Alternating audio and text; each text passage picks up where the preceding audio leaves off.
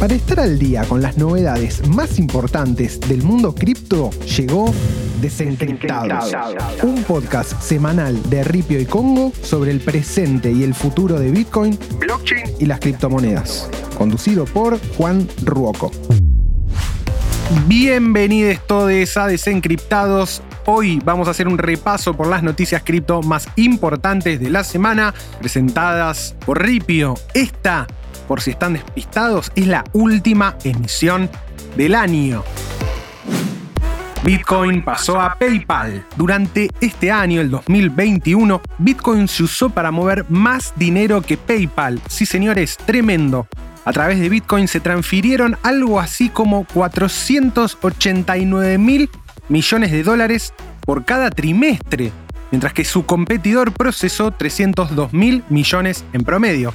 Esto da por resultado un 62% más de dinero transferido a través de la red de Bitcoin que de su competidor centralizado. Los datos fueron relevados por Block Data, que publicó un informe comparando Bitcoin con las dos tarjetas de crédito más importantes del planeta. En este sentido, Mastercard procesó pagos por una cifra de 1.8 billones de dólares y Visa unos 3.2 billones para el mismo trimestre. Con estos números queda claro que Bitcoin todavía tiene un largo camino por recorrer antes de que se convierta en una amenaza real para Mastercard y Visa. Pero la competencia podría llegar antes de lo que uno piensa. Tengamos en cuenta que actualmente se están desarrollando muchas herramientas para agilizar la adopción de Lightning Network, que es la solución de micropagos para Bitcoin y que esto le permitiría aumentar considerablemente la cantidad de transacciones procesadas por minuto. ¿Por qué esto es importante? Bueno, más allá de lo que depara el futuro,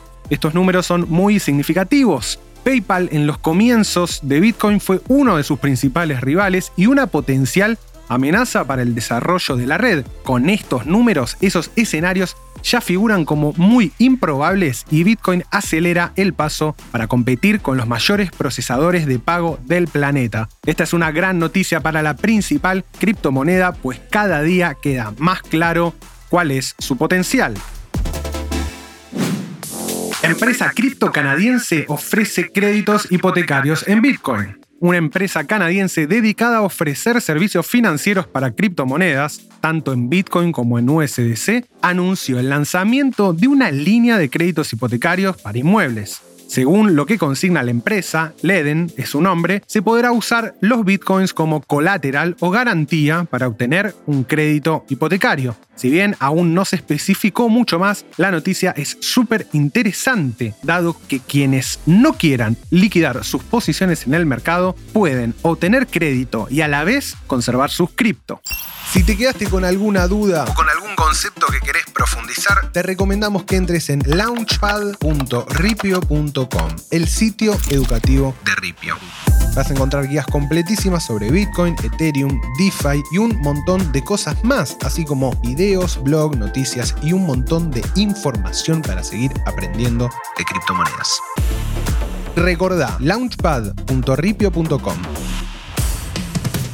Y como siempre, vamos a la parte más esperada, vamos a hablar del precio y las proyecciones que se vienen para lo poquito que queda del año. Bitcoin al momento de grabarse este podcast rosa los 51 mil dólares. Así como decíamos la semana pasada que íbamos a tener una leve subida, se va confirmando esa tendencia. De a poquito y pasito a pasito parece que Bitcoin va recuperando terreno después de la caída abrupta del último mes. Y Ethereum vuelve a romper la barrera de los 4.000, se estabiliza un poquito arriba y alcanza los 4.115 dólares al momento de grabar este podcast. Lo mismo sucede con XMR, Monero, saben que es un token que a mí me gusta bastante y está teniendo una subida en la última semana de alrededor del 10%.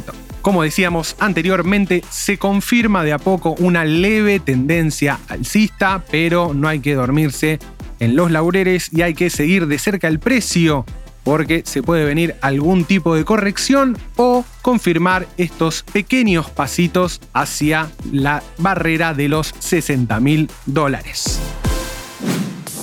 Esto fue todo por hoy y por el año también que se nos va. Les deseamos felices fiestas, feliz año nuevo para todos los que estén festejando.